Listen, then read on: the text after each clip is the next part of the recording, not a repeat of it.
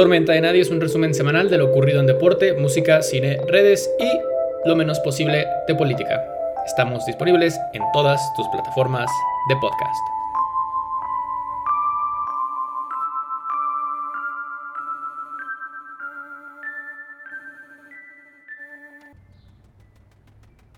...21 de marzo de 2022... ...puente aquí en México... ...en conmemoración del natalicio de Benito Juárez... Igualmente inicia la primavera en nuestro país, inicia la primavera en muchísimos otros países y este puente sirve para que muchos de nosotros estemos descansando, así que tal vez en casita estén ustedes tomándose el día, tomando un cafecito, eh, descansando un poco del trabajo o para quienes sí trabajan, pues tal vez es un poco menos pesado que en otras ocasiones. Sea como sea que estés pasando este día, hay muchas noticias por platicar, ya que el puente da lugar a que ocurran muchos acontecimientos en lo deportivo, en lo cultural, en el entretenimiento y en noticias en general ya sea en México o inclusive en otros países.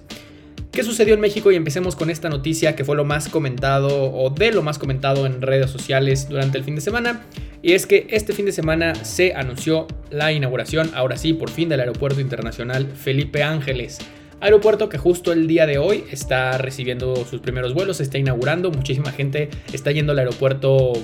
tanto para utilizarlo como para reportar su operación y pues como con cualquier acontecimiento de la política mexicana, pero mucho más con el del gobierno actual, pues hay muchísima discusión bastante polarizada, están quienes lo defienden a capa y espada a veces irracionalmente y quienes lo atacan también a capa y espada a veces irracionalmente. Más allá de la postura que ustedes puedan tener, pues este sí es un evento importante en el tema de infraestructura, en el tema de conectividad en México, podrán estar o no de acuerdo con que se haya hecho el aeropuerto, pero siempre es un paso importante el tener otra conexión aérea. Y lo que muchísima gente estuvo platicando en redes sociales, que es principalmente lo que me gustaría platicar aquí, pero no me gusta tanto meterme con, en orientación política, es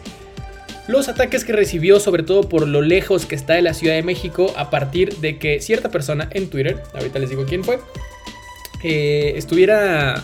eh, posteando una foto en la cual aseguraba que el Uber desde su casa en, Ciudad Satélite, en Ciudad de México, hasta el aeropuerto le iba a salir creo que en 3 mil o 4 mil pesos. Eh, y digo, más allá de las críticas que surgieron al respecto sobre que si la oposición no entiende el tema de que el Uber es un, es un, pedo elitista y clasista y que esto no es para ellos, sino que es más para otros temas, etc. Lo que también ocasionó muchísima conversación en dicha plataforma y en dicha red social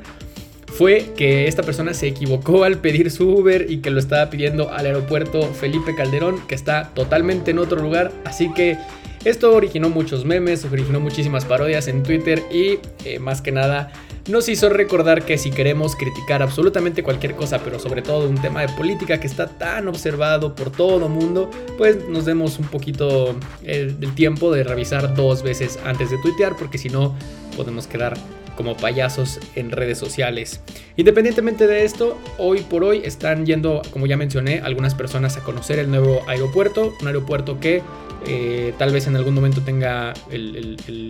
la, situación, el gusto de, conocer y platicarles un poco más, pero que mientras tanto ya está causando muchísima conversación porque si lo queramos o no, estemos o no de acuerdo con el, gobierno actual, seamos partidarios, seamos oposición, pues sí es un tema importante, como ya mencioné, tener un nuevo aeropuerto, sobre todo cercano a una de las ciudades más transitadas del mundo como es la Ciudad de México y con el estado en el que se encontraban los aeropuertos anteriores. Así que más allá de la discusión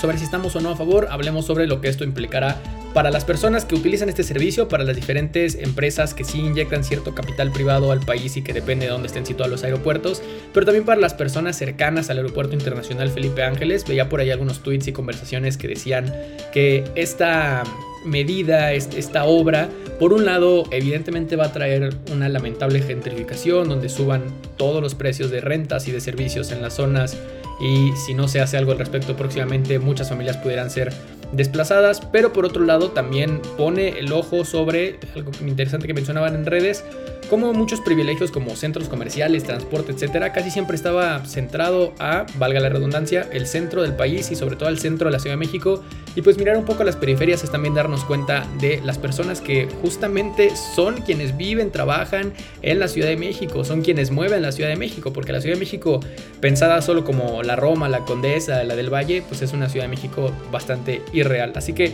es un espacio para la reflexión, lo que significa esta obra en nuestro país.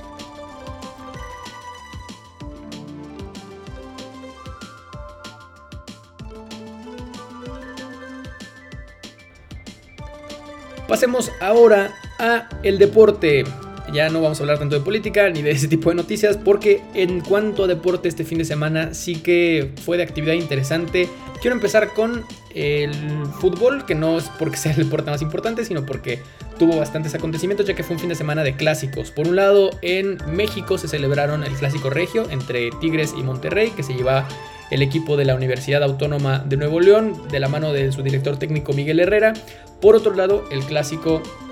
en Guadalajara, el clásico entre Chivas y Atlas, que pues enfrenta a situaciones totalmente opuestas a lo del clásico regio, equipos que sobre todo en el caso de Guadalajara está luchando con encontrar su forma de juego, no han sido buenas temporadas, pero pues recordemos que son uno de los equipos más grandes de este país, entonces seguramente es cuestión de tiempo para que de la mano de su afición regresen un poco al liderato, el Atlas que desde que son campeones son realmente buenos contendientes a la liga en todo momento, con un buen espíritu de juego. Y sobre todo pues eso se sabe desde hace muchísimas décadas, una afición totalmente fiel.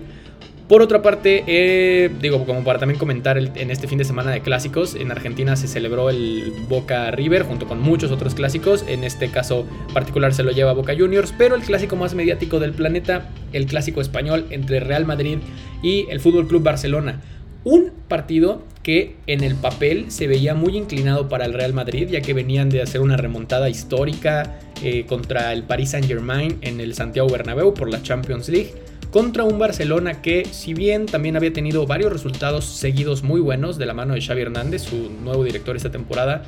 y también venían de ganar contra el Galatasaray en la Europa League, pues sí están teniendo un desempeño por debajo de lo que habían estado teniendo en años anteriores, sobre todo hace 4 o 5 años, sobre todo en las épocas de Lionel Messi.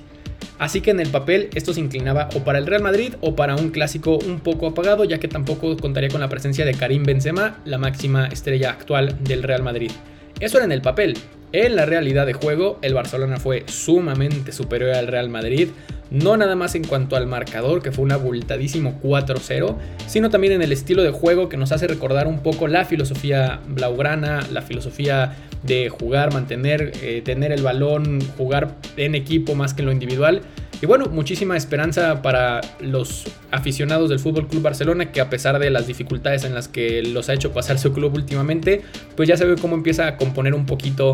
el camino. Por parte del Real Madrid, si bien es un golpe dolorosísimo, porque perder el clásico contra el rival más, más arraigado de tu historia eh, vigente y también de tu historia a lo largo de los años, pues eh, el Real Madrid pinta para ser campeón de liga, tiene una importante ventaja, claro, la liga se juega hasta el final y también en Champions League, después del golpe sobre la mesa que dieron sobre el Paris Saint Germain, pues pudieran parecer como algunos de los favoritos, enfrentarse tal vez contra el Bayern Múnich, contra el Manchester City o algún equipo que pueda dar otro tipo de sorpresas. El Liverpool también está en juego, así que veremos cómo se avecina hacia su cierre la temporada de fútbol, particularmente la temporada europea.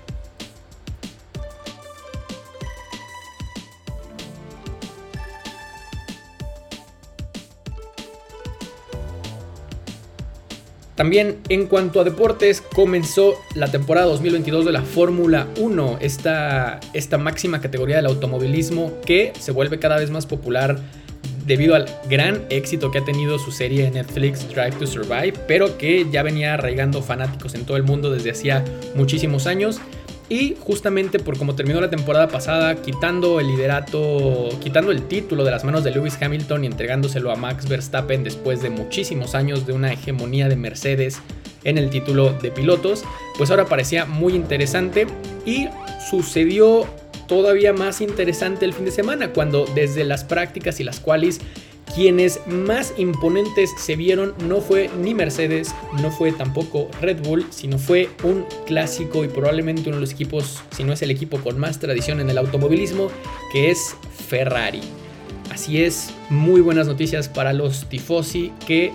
pudieron ver este fin de semana cómo después de muchos años de estar luchando por tener un motor mucho más competitivo, definitivamente este fin de semana tuvieron los mejores automóviles y eso se reflejó en que el podio fue encabezado por Charles Leclerc, que también fue pole position y también fue la vuelta más rápida, así que le mandó 26 puntitos a la escudería y Carlos Sainz el segundo lugar con otros 18 puntitos para Ferrari, quienes llevan desde hace muchos años intentando regresar al plano de los títulos tanto de pilotos como de constructores. Para los fanáticos de Ferrari y en general para los fanáticos creo de la Fórmula 1 es una buena noticia que esta casa con muchísima tradición automovilística vuelva al escenario principal. Sin duda alguna no es lo que esperábamos por parte de Mercedes, quienes llevan siendo una década prácticamente los mejores constructores y hoy por hoy pareciera que su auto no compitió contra Ferrari. A pesar de ello, encontraron en el tercer y cuarto puesto a Lewis Hamilton y a George Russell, pero la temporada apenas va comenzando. Y aunque la temporada apenas vaya comenzando, fue un golpe durísimo para la escudería Red Bull, quienes no nada más con Max Verstappen, actual campeón de pilotos que se quedó afuera de la competencia después de estar luchando durante más de 50 vueltas con Charles Leclerc, terminaría abandonando la carrera, sino que su segundo piloto, el mexicano Checo Pérez, también terminaría fuera de la zona de puntos en el último minuto con un giro inesperado y básicamente perdiendo el control de un motor que le falló en el momento más importante. Red Bull se queda sin puntos. Sí, va empezando, queda muchísimo todavía en la temporada, pero seguramente a Christian Horner, el director de Red Bull, no le gustaba este plan de inicio. Veremos cómo lo remontan y pinta interesante la temporada.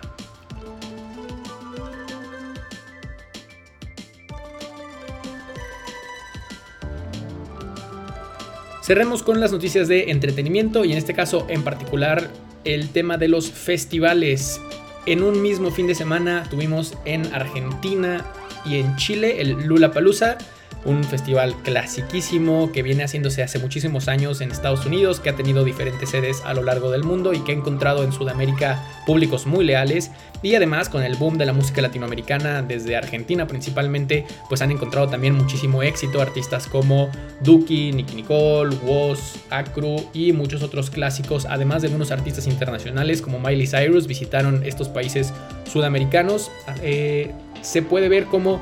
se vive muchísimo este tipo de festivales en estos públicos que están acostumbrados a escuchar y a exportar música muy buena, pero que se les visite con este tipo de infraestructura en festivales de ese nivel es sin duda una gran noticia y México no se quedó atrás, pero no con un festival internacional, sino con el festival propio de la Ciudad de México y uno de los festivales más grandes de Latinoamérica, probablemente el festival con más historia y más tradición de México, el Vive Latino. Vive Latino que siempre es criticado, que siempre es juzgado, que si se podría hacer mejor, que la organización, que la seguridad, que la logística, y sin embargo sigue llenando año con año. Después de los golpes que fue el COVID para el Vive Latino, pues ya pueden regresar con un poquito más de actividad. Recordemos que el Vive Latino del 2020 fue, por así decirlo, el último evento multitudinario antes de que nos encerráramos todos en casita. Y regresa con un cartel impresionante y afortunadamente de nuevo encabezado por grupos de habla hispana, por artistas de habla hispana. Digo afortunadamente porque si bien es importante que se nos visite artistas internacionales, es, muy chido, lo agradecemos, pues el Vive Latino al final de cuentas tiene mucho esta impronta de la música latina, la música hispana para su propio público, sin importar el género que estén tocando, pero que sí se identifica muchísimo con la audiencia. Y así lo fue importantes exponentes, sobre todo, por ejemplo, de las nuevas corrientes más eh, mediáticas y populares entre, las, entre la audiencia, como pueden ser el freestyle, que tuvo una exhibición de batalla de campeones, con freestylers de la talla de Asesino, Escone, Cacha, Código, que para quienes sigan el freestyle sabrán que son freestylers de alta envergadura, el mismo Raptor, Lobo Estepario, a su vez Asesino, el freestyler mexicano, el mejor freestyler del mundo, el mejor freestyler de la historia, tuvo además su show individual donde tiró freestyle con algunas personas, pero también nos eh, mostró varias de sus canciones, tanto de las más tradicionales de él, las que hacía desde hace varios años, como de las nuevas propuestas musicales que está trayendo. A su vez, los nombres más grandes del festival este año fueron encabezados por, me gustaría tomar tres en, en concreto, los fabulosos Cadillacs, a quienes afortunadamente ya he visto alguna vez en público, digo, en vivo, y si tienen la oportunidad, háganlo. Sin duda, una de las bandas más tradicionales de todo el continente y en vivo se vive todavía más la magia de, estos tipos. Llevan un montón haciendo buena música, haciendo música muy, eh, que muy fácil de identificar como un público latino, pero que además tienen ya un manejo del escenario, de las audiencias, que pues nada más te lo da tener tantas décadas en el negocio y hacerlo excelente. A su vez, la banda MS, también uno de los anunciados, terminó siendo headliner, no en el escenario principal, pero lo que sí sucedió es que una banda de tanta tradición en México terminó por robar muchísima audiencia, inclusive hay quienes aseguran que tenían más gente que los Pixies, por ejemplo, quienes también estuvieron en este festival al mismo tiempo. Sin duda, mencionado por todo mundo quienes asistieron al festival, la joyita de la corona fue la presentación de C. del cantante español, quien desde el lanzamiento de su disco El Madrileño ha sido tema de conversación y principal figura en la música habla hispana con este álbum de muchísimas inspiraciones de varios lugares de habla hispana, muchísimos lugares latinoamericanos y que evidentemente también eso le ayudó a tener mucho éxito en este continente. Ya había empezado a hacer algunos shows, sobre todo en España, y se veía algo muy choncho de producción, una producción muy cinematográfica, inclusive por lo que se ve en pantallas, inclusive por la manera en la que está ambientado, pero también como fue hecho el disco, con muchísimos invitados, con muchas colaboraciones y con muchas corrientes musicales muy interesantes, a su vez combinadas con un artista que ya venía en lo urbano pegándola muy cabrón. Gente eh, como Adriel Favela, como Karin León le acompañaron en esta presentación en el Vive Latino, inclusive el mismo Ed Maverick, que también es uno de los más apoyados por el público mexicano. Y pues nada, nada que decir, Zetangana sin duda a su corta edad, está, está muy muy morro. El vato, está haciendo música muy cabrona.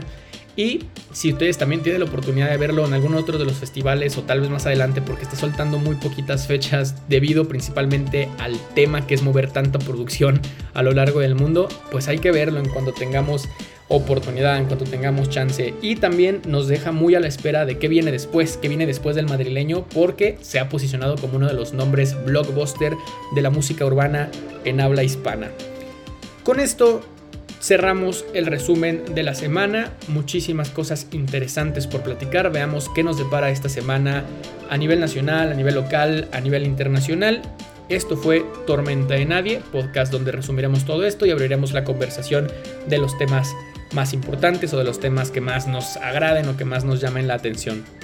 Te recuerdo que estamos disponibles en todas las plataformas de podcast. A su vez, puedes suscribirte al canal de YouTube de Diego Villanueva, donde estaremos subiendo también este contenido, así como muchos otros. Te agradezco por tu atención, que tengas una excelente semana y sigue disfrutando de tu puente. Nos vemos y nos escuchamos la próxima.